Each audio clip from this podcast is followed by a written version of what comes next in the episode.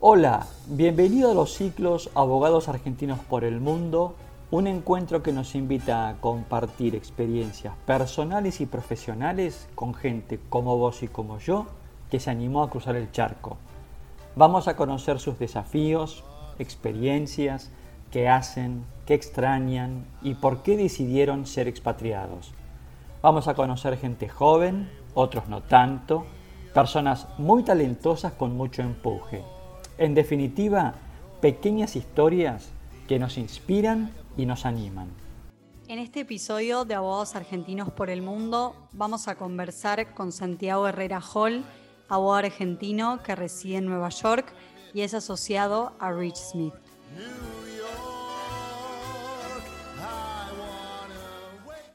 Hola Santiago, este, mucho gusto. Eh, encantado de tenerte en estos ciclos de abogados argentinos por el mundo. Un placer estar contigo. Antes de comenzar con las preguntas, quiero un poco presentarte en sociedad, contando quién sos, este, qué has hecho y vamos a comenzar por lo menos por tu parte de formación. Sos egresado de la Universidad de Buenos Aires. En el año 2012 decidiste hacer un LLM en la Northwestern University. En el 2017, Juris Doctor Cum Laude de la Wake Forest University School of Law. Ya nos vas a explicar un poco qué es la Wake Forest. Eh, desde el punto de vista de experiencia profesional, eh, has trabajado nada más y nada menos que en el estudio Bruchou, Fernández Madero y Lombardi, y en el estudio Recondo, Salaberry de la Torre, González y Funes, que fue una decisión de sí. Eh, muy focalizado en mercado de capitales, M&A y en corporate finance.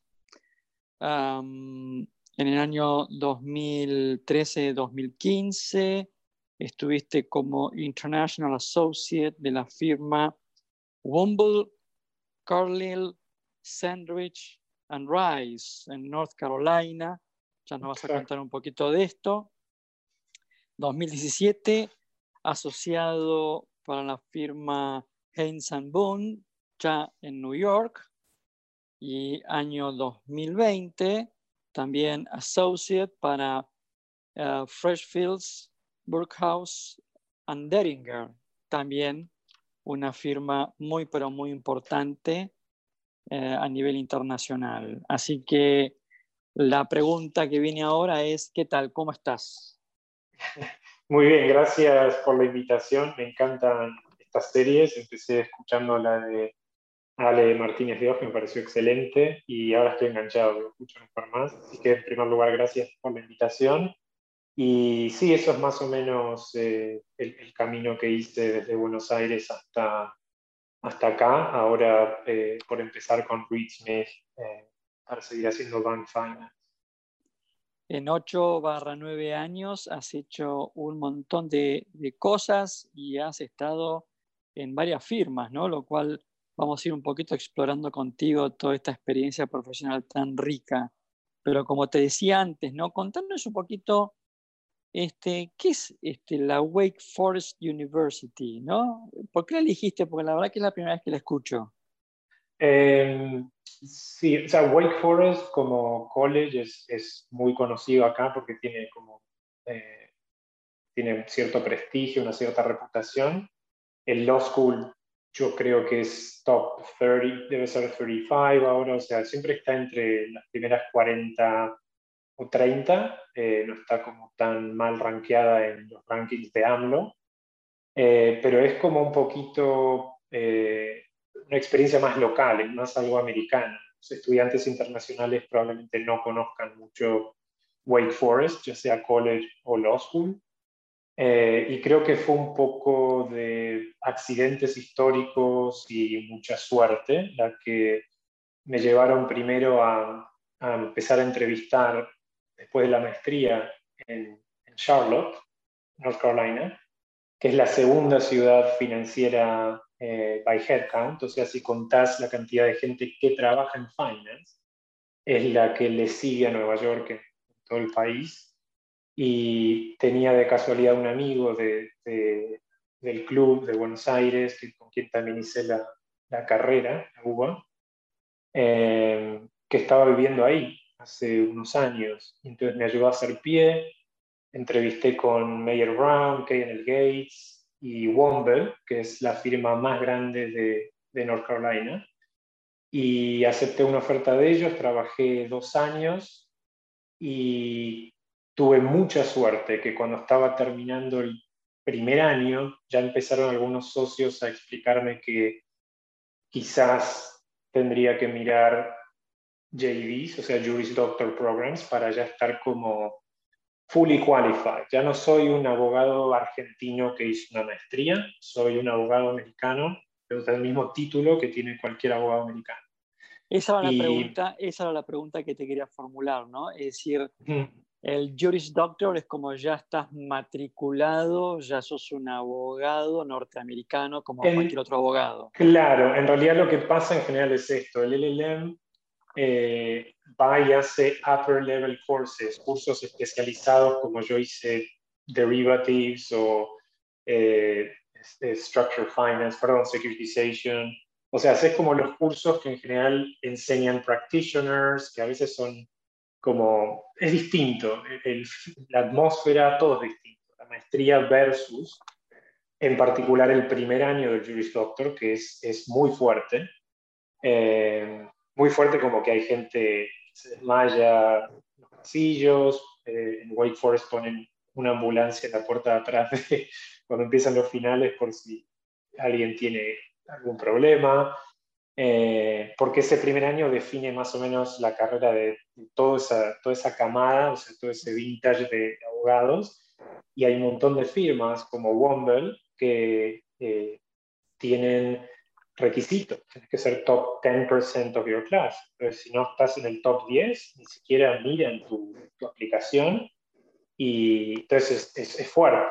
Y en su momento, mi teoría y la de, Julia de la Parra, que era mi pareja en ese momento y ahora trabaja con Adam Knight, era que con un LLM teníamos ciertas restricciones. Solo podíamos dar el bar de New York, California, y siempre nos veían distintos haciendo el JD íbamos a poder dar cualquier bar Y si quería trabajar en Denver, Colorado, iba a poder dar el bar de Colorado, el de, no sé, Florida, cualquier bar Y... Womble, es una, es, imagino, una firma muy, pero muy importante ahí en, en la zona de North Carolina.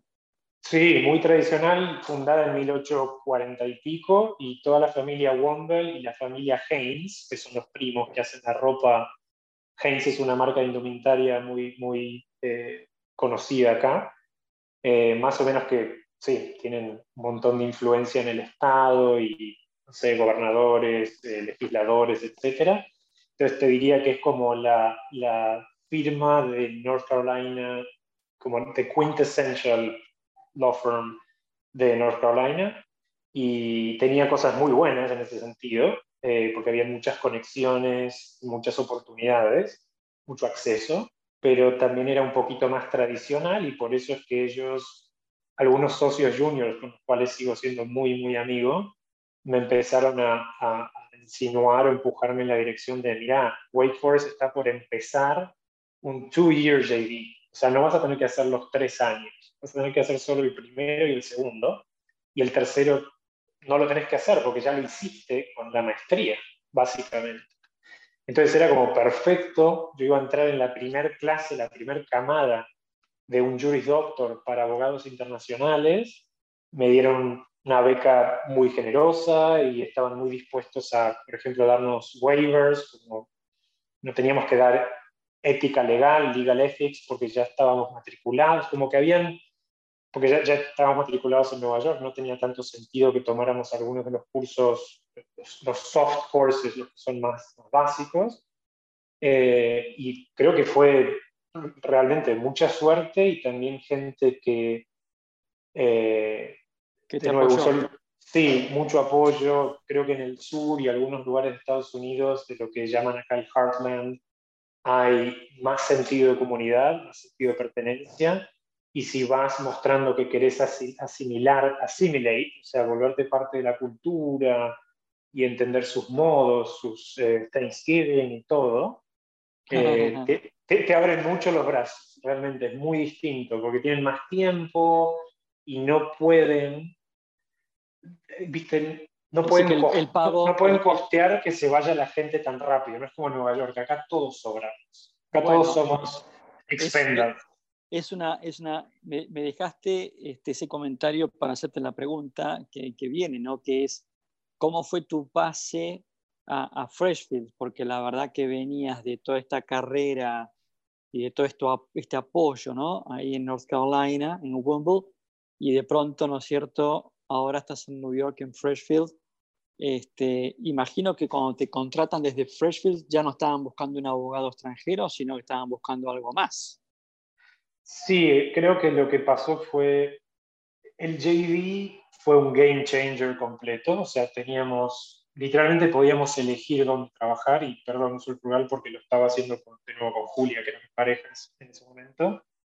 Realmente abrió el mapa a Boston, Miami, Dallas, y había mucho interés porque éramos un producto inusual en el mercado. Teníamos como experiencia como abogados, creo que se notaba la madurez y que estábamos eligiendo hacer Big Law, sabiendo lo que era Big Law y habiendo trabajado en, en, en que tiene un cierto prestigio eh, nacional, que, que, era muy distinto. Un chico que sale de Law School acá no sabe ni lo que es Big Law, a veces ni han trabajado en una oficina, porque fueron directo de college a, a Law School, y creo que el JD nos abrió el, el juego enormemente y lo que decidimos, o lo que yo en ese momento pensé era que muchas personas me habían, en quienes confío, me habían señalado, mira, quizás tengas que hacer unos años en Nueva York, quizás sea lo que querés hacer, o sea, creo que tenés que empezar ahí.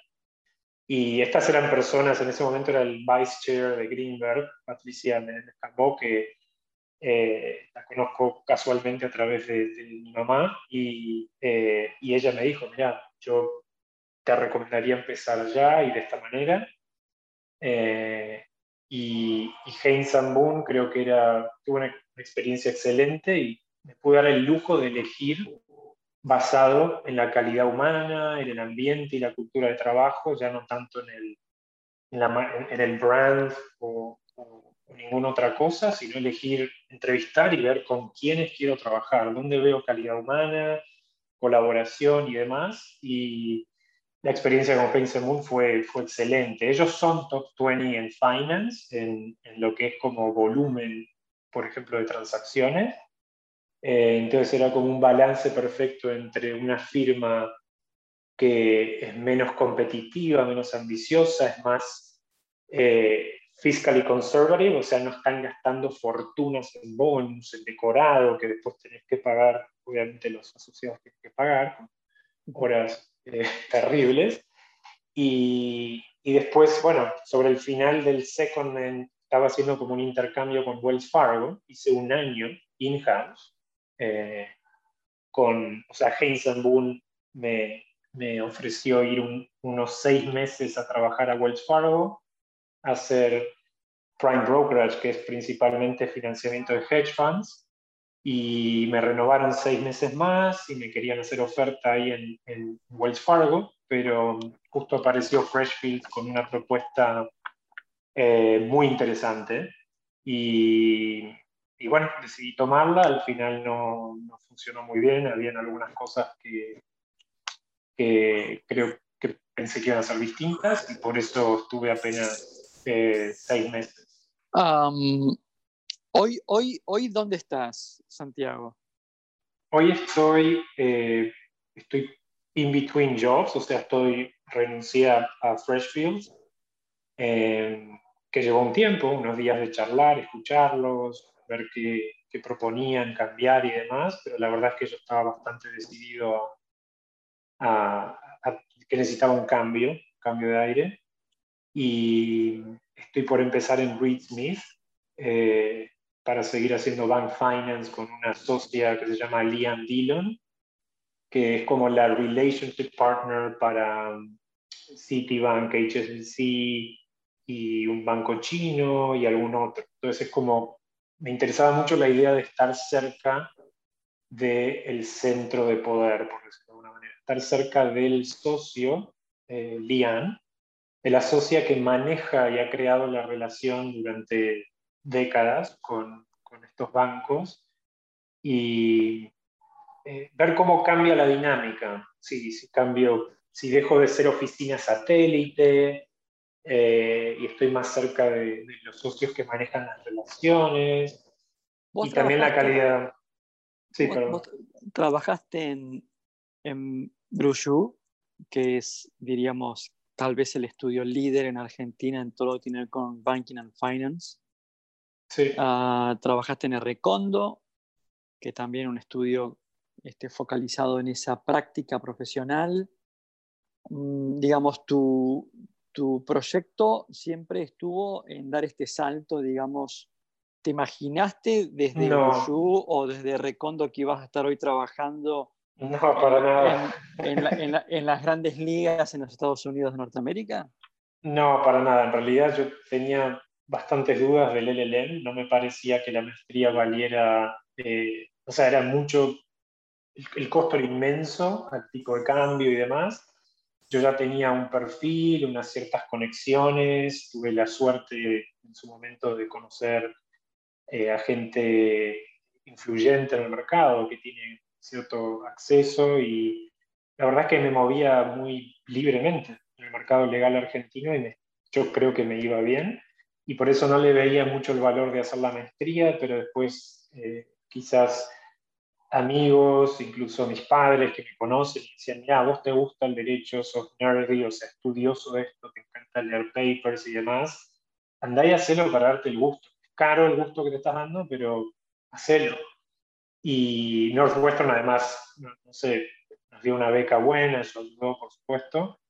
Eh, pero no, yo creía que iba a hacer la maestría y volver, iba a intentar trabajar un, un, año, como hacen todos, para recuperar algo de la inversión y volver. Yo no pensé que me iba a quedar y creo que lo que cambió fue que descubrí una práctica más balanceada, un poco más enfocada, un poco más analítica, como que descubrí que yo tenía más valor como abogado y profesional en este mercado que el que tenía en Buenos Aires. Y eso fue en Womber, en North Carolina, que me di cuenta, creo que tengo más valor acá. Y eh, es, es, interesante esto de contás, porque por lo que yo puedo ver de tu, de tu derrotero profesional, vos terminás en el LLM corregime si me equivoco, y es como que de ahí vas a, vas a trabajar a Womble, ¿puede ser? Claro, porque vine a Nueva York. Por ejemplo, Javier Recondo me ayudó a, tener entrevistas con Skaden y yo hablé con algunas personas y fui, creo que fui tan eh, honesto, quizás, que ellos dijeron, eh, mira, queremos, quiero ser honesto con vos también. Y entonces una persona de otra firma, no, quizás mejor no, no mencionarla, me confesó que el, el, el, Hiring Committee de ninguna manera iba a autorizar a un argentino este año, que no tenían el volumen de transacciones o negocios para justificar contratar un LLM argentino y que era probable que tenga que ser colombiano, peruano o mexicano. Y entonces, muy tempranamente noté que había un problema. El problema era que cuando haces la maestría, eh, por más que seas el graduation speaker, como fue mi caso, y tengas diploma bien tu inglés, entrevistar y demás, al final del día tu pasaporte y tu sponsor local es lo que importa. Yo tenía compañeros que no eran necesariamente muy comprometidos con sus estudios y demás, pero tenían mercados que estaban activos y gente que los apoyaba en sus países. ¿Y cuál fue entonces la razón por la cual Wumble te convoca y te contrata? En, realidad, en realidad creo que lo que pasó fue esto. Yo encuentro esos roadblocks, o sea, esos bloqueos en el camino en Nueva York. Me doy cuenta que Nueva York contrata eh, basado en país de origen y como business development, a ver cuánto negocio creen que pueden sacar de tu firma o cuando vos seas socio cuando vuelvas a tu país y que en general contratan con un horizonte de un año. y después no quieren hacer todo el chiste de la H1B o ninguna visa. Y yo creo que hice una especie de quijotada en la que dije, ¿sabes qué? Voy a ir a, Charlotte, ahí está mi amigo Fede, eh, y él me insiste que hay firmas grandes y que tienen, falta gente. En Nueva York sobra gente, sobramos todos acá. Y allá falta gente, hay más negocio y más hambre, más apetito de lo que hay gente. Y con un poco de duda fui y en realidad me sorprendió muchísimo. Tuve cinco entrevistas, eh, solamente escribiendo algunos correos a algunos socios diciéndoles, miren, soy más o menos fluent o conversant en finance y ya tengo estas cosas y tengo un compromiso geográfico, tengo familia acá en North Carolina y amigos y creo que por eso fue que me abrieron las puertas como qué interesante, un chico como en general no vienen acá a entrevistar. Bueno, un poco por eso, por eso te hago la, la te interrumpo, discúlpame Santiago, pero Es, muy, es muy rico lo que estás diciendo, porque por eso te, te, te, te, quería un poco profundizar este aspecto, porque lo normal y lo común es que uno termina aplicando, ¿no es cierto?, a New York, Washington, Chicago, ¿no es cierto?, las, las, los grandes centros financieros o centros de poder, y sin embargo tu derrotero, por, quizás por un, por un no, ¿no? de Skaden o de otras firmas, te viste como forzado o obligado a, optar por un plan B, que es ir a, a, digamos, a, una categoría más baja, que después te catapultó nuevamente a New York, lo cual me parece muy interesante como, como, como estrategia. Totalmente. Sí, totalmente. Yo creo que fue, exacto, yo creo que sí fue una decisión estratégica. Yo sabía que allá faltaba gente, acá sobraba, y que ellos piensan a largo plazo, porque las firmas y oficinas, eh, yo soy bastante brand agnostic, o sea, no existe, por ejemplo, Mayor Brown. Lo que existe es un Mayor Brown en Charlotte y otro distinto en Nueva York, que tienen distintos presupuestos y distintos microclimas. Entonces yo también lo que sabía era que yo era otro tipo de profesional abogado, a mí me, gusta hacer relaciones, me gusta hacer análisis, trabajo horas larguísimas, muy intensas, pero también me interesa que haya colaboración y espíritu de equipo, y sabía que quizás había mejores chances de tener algo así y una calidad de vida, una vida más balanceada, eh, si me alejaba, si me iba un poco a la periferia, y, y creo que en ese sentido Charlotte era como como que cuando lo encontré o lo pensé y, justo estaba Fede, mi amigo ahí, dije, wow, esto es perfecto, creo que al menos tirarme el lance. Y además, y además, Charlotte es preciosa, como ciudad es muy linda. Sí, exacto, es lindísima. Muy linda, muy linda. Sí, es muy linda y siempre está creciendo. Entonces tenés muchas de las comodidades, no tenés la variedad, la cultura que hay acá, pero tenés muchas de las comodidades que tendrías en cualquier otra ciudad, ciudad grande de, Estados Unidos y creo que siempre estuve buscando, creo que ahora charlando con vos me doy cuenta de que siempre estuve buscando un poco no hacer lo que hacían todos. todos. Por ejemplo, NYU me da una beca, pero no importa, era como que todos van a NYU. Yo quiero ir a Northwestern y, y como que quería hacer mi propio camino. Y es me parece... también, sí, también creo que es lo que hice con North Carolina. Como quiero armar mi propio camino, hacerlo yo como, como a mí me gusta, no como los demás creen que debería hacerlo, como lo han hecho otros, y habían riesgos. Y, y ahora, en realidad, después del GI, te puedo decir que es al revés. Tengo firmas muy grandes que me llaman cada seis meses y me doy el lujo de decirles, el lujo de decirles, no, yo sé cómo operan yo sé eh, el, el, business model y está perfecto. Hay distintas maneras de hacer Big Law y ahora me puedo dar el lujo de elegir las maneras o de, hacer Big Law o los modelos de negocios que cuadren mejor con mi estilo y mi, perspectiva de carrera. Entonces ahora yo, yo voluntaria, muy voluntariamente eh, me alejo de esos nombres grandes. Muy bueno, muy bueno, muy bueno. Me encanta esto que estás diciendo de eh, mirar por fuera de la caja, ¿no? Que, digamos, no ir con el redil, sino tratar de hacer un poco el camino propio y a juzgar por los hechos, eh, el resultado es extremadamente positivo. Así que te felicito. gracias. O sea, en mi caso es parte de que no sé, desde tempranamente, incluso en Brujú, en el Recondo, yo me daba cuenta que las horas podían ser brutales y el trabajo intenso, pero había un espíritu de colaboración, una cierta camaradería que eh, lo hacía muy llevadero. Eras parte de un equipo, o sea, era lindísima la experiencia a pesar de lo intensa. Y acá en Estados Unidos lo que a veces pasa, hay menos eh, inversión en relaciones interpersonales en la oficina. Y entonces tenés algunos lugares que son como Brujú y Reconda, pero sin la parte interpersonal, sin la camaradería, la amistad.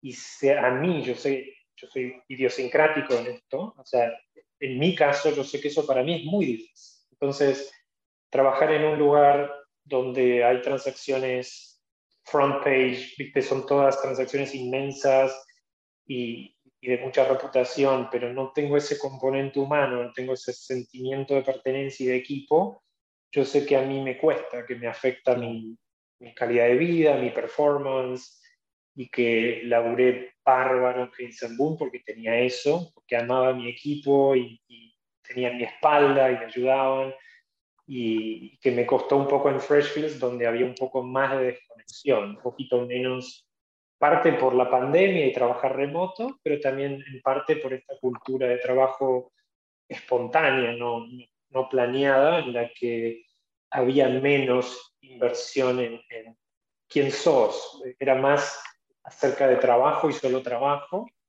y era un poco más difícil para Bueno, muy bien. A ver, hablemos un poquito ahora de quién sos, un poco lo que vos recién decías, ¿no? Es, uh, ¿Estás viviendo en New York? ¿Puede ser?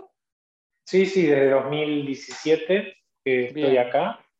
Ahora ya empujo gente en el subway, entonces ya me siento más New Yorker, pero al principio fue fuerte el cambio porque en North Carolina la gente es amable, la gente se toma tiempo de charlar. El tempo de todo es tan distinto que me acuerdo del shock cultural cuando, después de cuatro años viviendo en el sur, eh, con toda esa hospitalidad, la fama que tienen de ser hospitalarios y, un tempo más lento, llegué acá en 2017 y sí, los primeros meses me acuerdo que fueron fuertes. Eh, estaba muy mal criado a tener espacios grandes, bosques. Eh, con más de balance y predictibilidad de horas. Y acá era como que los primeros meses fueron muy duros de, para aclimatarse y eso. Y ahora ya sí siento que estoy hace, no sé si ya son cuatro años eh, en Nueva York y ya que ya estoy un poquito más inmunizado. Ah. O ya lo entiendo un poquito mejor. ¿Estás solo? ¿Estás en pareja? ¿Cómo sí, estoy en pareja, estoy eh, eh, engaged, estoy comprometido con, eh, Jennifer, que es eh, americana, eh, pero vivió varios años en Colombia, entonces es americana colombiana. Y ella, por suerte, no es abogada, hace, es creative y hace art direction, que es como publicidad, principalmente en publicidad, pero también otras cosas. Y probablemente el año que viene ya hagamos algunos planes más concretos de casamiento. Y contanos en una ciudad tan cosmopolita como es New York, ¿no? Este, cómo es, y siendo una persona bastante, en los últimos años, bastante nómade, ¿cómo, cómo está compuesto tu círculo de amistades? ¿Americanos, latinoamericanos, pakistaníes, indios? muy buena pregunta.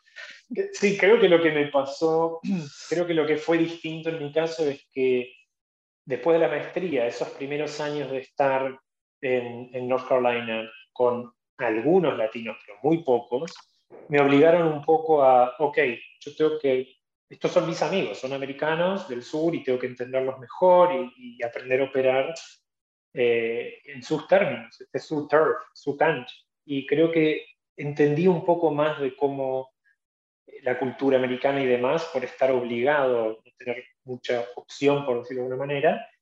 Y cuando me vine acá a Nueva York empecé a encontrar que había círculos de latinos que se quedan muy entre los latinos y me mm. parece perfecto, o sea, es, una opción y muy, muy, válida, pero a mí me gusta tener un poco de, una mezcla. Entonces tengo algunos amigos latinos que, que son muy latinos, quieren mantenerlo muy entre latinos, les gusta hablar su idioma, contar sus chistes y demás.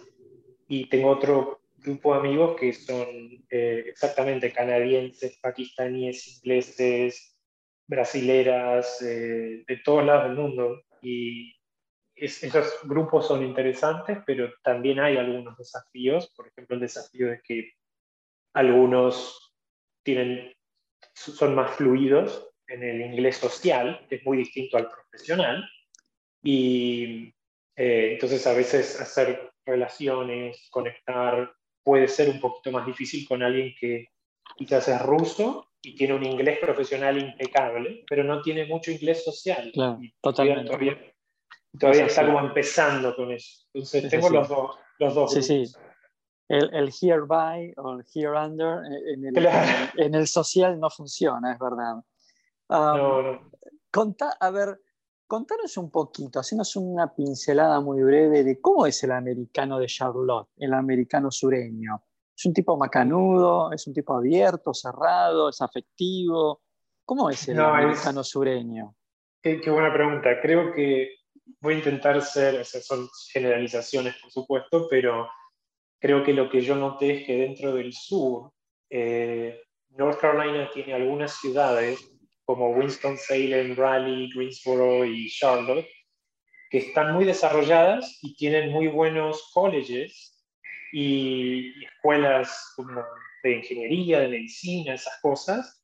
Y entonces tienen, la verdad es que son muy progresistas o como que son mucho más liberales y muchísimo más abiertos a, a extranjeros y a culturas distintas. Y entonces te diría que es una persona que eh, trabaja duro, pero también quieren tener un cierto balance, creen que es parte de, la joda de estar en North Carolina y de estar en una ciudad grande, y que son muy hospitalarios y abiertos cuando uno muestra respeto e interés, cuando uno muestra que no quiere eh, hacerlos sentir menos o, o, goofy o dorky, que no son americanos eh, aburridos o, incultos, cuando uno muestra respeto y muestra que quiere aprender, creo que ellos hacen lo mismo. They reciprocate. Ellos también quieren después conocer y saber de vos. Y algunas de las relaciones más, más lindas y significativas o profundas las hice ahí. Todavía a este día, en Nueva York no tengo quizás el excedente de tiempo y atención que requiere eh, formar relaciones de, de, calibre o tenor que formé en esos años allá. La gente tiene más tiempo y necesitas tiempo y atención para nutrir eh, relaciones y tener una cierta asiduidad o regularidad. Bien, bien. Ah, llevas nueve años en Estados Unidos, este, Charlotte, New York, y Dios dirá dónde terminarás. digamos, no está en tus planes, por lo menos seguramente en el corto plazo, volver a Argentina? Eh, no, creo que alguna vez lo he pensado en tiempos recientes, por familia, amigos, culturas, extraña muchísimo, eh, pero profesionalmente es, eh, yo no sé cómo volvería. Es ya mucho tiempo de estar escribiendo en inglés, pensando en inglés, en lo profesional, y me cuesta a veces, no sé cómo hacer bien un contrato de locación comercial, o sea, se, me, fue como los, los, los mannerisms, o sea, los modos, las maneras de escribir y de hacer en español, entonces eso, por un lado quiero quedarme porque profesionalmente me gusta, y también me da un poco de miedo volver a, un mercado legal donde eh, estuve afuera ya mucho tiempo y muy invertido acá y trabajando, yo he trabajado con Latinoamérica, pero yo intenté desmarcarme un poco, intenté no ser un LATAM lawyer, sino ser un bank finance lawyer que tiene LATAM capabilities. Y por eso también me alejé de esos este, firmas grandes que tienen departamentos de LATAM, donde principalmente harías LATAM y demás, eh, en mi caso yo quería desmarcarme un poquito y eso también me alejó, perdí un poco de eso. Entonces, no, no hay planes por ahora de volver y eh, de vez en cuando miro California porque mi familia americana eh, vive allá en San Diego y San Francisco. Eh, siempre recuerdo Charlotte con, así con, mucho, una, cierta nostalgia, pero me está gustando Nueva York y la mayoría de la familia de, eh, mi novia eh, está acá en Queens y en Nueva York, entonces también tengo como familia local, que creo que me ayuda un poco, amortigua un poco algunas cosas. Muy bien. Santiago, la verdad que fue un gusto haberte conocido. Este, te quiero agradecer que nos hayas abierto un poquito las puertas de tu casa para conocerte tal vez un poquito más. Yo sé que muchos abogados jóvenes que van a escuchar este podcast van a querer de alguna manera copiar tu derrotero. Has dado muchos tips muy interesantes. Así que desde acá te mando un muy, muy fuerte abrazo y desde ya te deseo lo mejor, lo mejor de los éxitos. Igualmente, muchas gracias por crear este espacio, invitarme eh, y sí, te deseo lo mejor. Hemos conversado con Santiago Herrera Hall. Santiago es un abogado argentino que está hace ya casi una década en los Estados Unidos, vivido en Charlotte, actualmente radicado en New York, pero me llevo varias enseñanzas de Santiago, entre ellas esto de tratar de armar el modelo propio, de no seguir lo que hacen todos. Si bien el modelo propio puede significar tomar más riesgos, no hay ninguna duda, como, como bien lo explican las finanzas, que cuanto más riesgo, más ganancia. Y claramente Santiago es un caso de esos, un caso en el cual decidió tomar riesgos y la ganancia hoy está a la vista. Nos vemos en un próximo ciclo de abogados argentinos por el mundo.